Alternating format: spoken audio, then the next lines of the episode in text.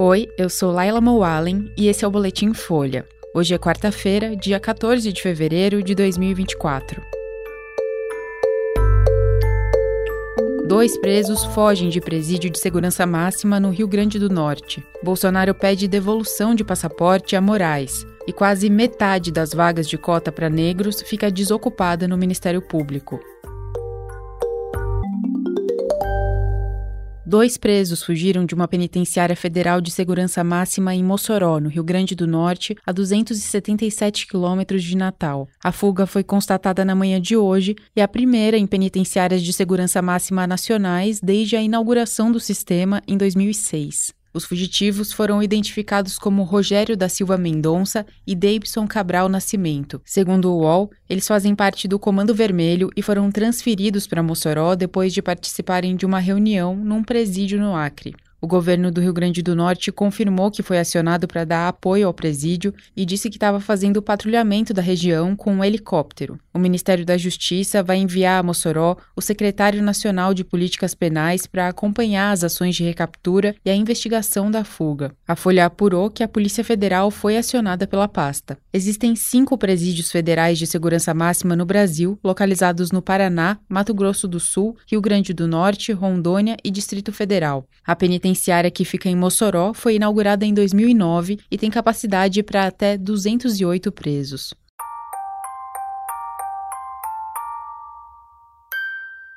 A defesa de Jair Bolsonaro pediu ao ministro do STF, Alexandre de Moraes, que o passaporte do ex-presidente seja devolvido. A solicitação foi feita depois da operação da Polícia Federal que mirou Bolsonaro e aliados dele na semana passada. Os advogados do ex-presidente pedem que Moraes reconsidere a decisão que proibiu Bolsonaro de sair do país e que, em vez disso, ele tenha que pedir autorização judicial caso decida se ausentar do Brasil por mais de sete dias. Quando impôs a medida, Moraes afirmou que o desenrolar dos fatos já demonstrou a possibilidade de tentativa de evasão dos investigados, o que, segundo o ministro, pode ser reforçado com a divulgação de desdobramentos das apurações. Depois de ser derrotado nas eleições de 2022, Bolsonaro viajou para os Estados Unidos às vésperas do fim do mandato e passou 89 dias no país. Com isso, ele ignorou o rito democrático de passar a faixa presidencial para Lula durante a posse. Para a defesa de Bolsonaro, a restrição imposta por Moraes viola a liberdade de locomoção do ex-presidente e o princípio da presunção de inocência. A defesa argumenta que, ao longo das investigações, Bolsonaro só se ausentou do país uma vez, em dezembro do ano passado,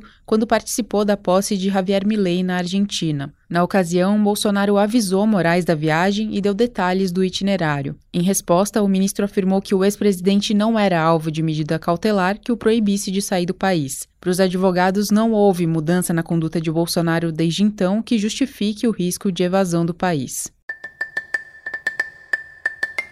Uma boa parte das cotas para negros em concursos públicos para promotor de justiça e procurador da República não tem sido ocupada. 45% dessas vagas não foram preenchidas nas seleções mais recentes. Desde uma resolução do Conselho Nacional do Ministério Público de 2017, que instituiu a reserva de ao menos 20% dos postos para candidatos negros, 22 unidades da federação tiveram concursos para os ministérios públicos estaduais. Oito estados não tiveram todas as vagas de cotas preenchidas na seleção mais recente: Bahia, Goiás, Mato Grosso do Sul, Minas Gerais, Rio de Janeiro, Rio Grande do Sul, Santa Catarina e São Paulo. Já no Ministério Público Federal, nenhum candidato negro foi aprovado dentro da cota. O problema, de uma forma geral, não seria a quantidade de candidatos negros nos concursos, mas que uma parcela considerável não passa para as fases mais avançadas. Por isso, o Conselho avalia eliminar a nota de corte ou qualquer cláusula de barreira a candidatos cotistas na prova objetiva. A dificuldade para preencher as vagas se assemelha à vista no Judiciário. Uma pesquisa do IPEA que analisou os concursos para a magistratura do trabalho elencou uma série de obstáculos que os candidatos às cotas enfrentam. Entre eles estão o custo de preparação para a prova e a dificuldade de se afastar da família e do trabalho para prestar os concursos em outras cidades. Segundo as estimativas mais recentes, só 15% dos magistrados e 12% dos membros do Ministério Público do país se declaram pretos ou pardos. Esse foi o Boletim Folha, que é publicado de segunda a sexta, duas vezes por dia, de manhã cedinho e no final da tarde. A produção é de Carolina Moraes, Daniel Castro e Vitor Lacombe. A edição de som é de Rafael Conkle. Essas e outras notícias você encontra em folha.com. Até mais!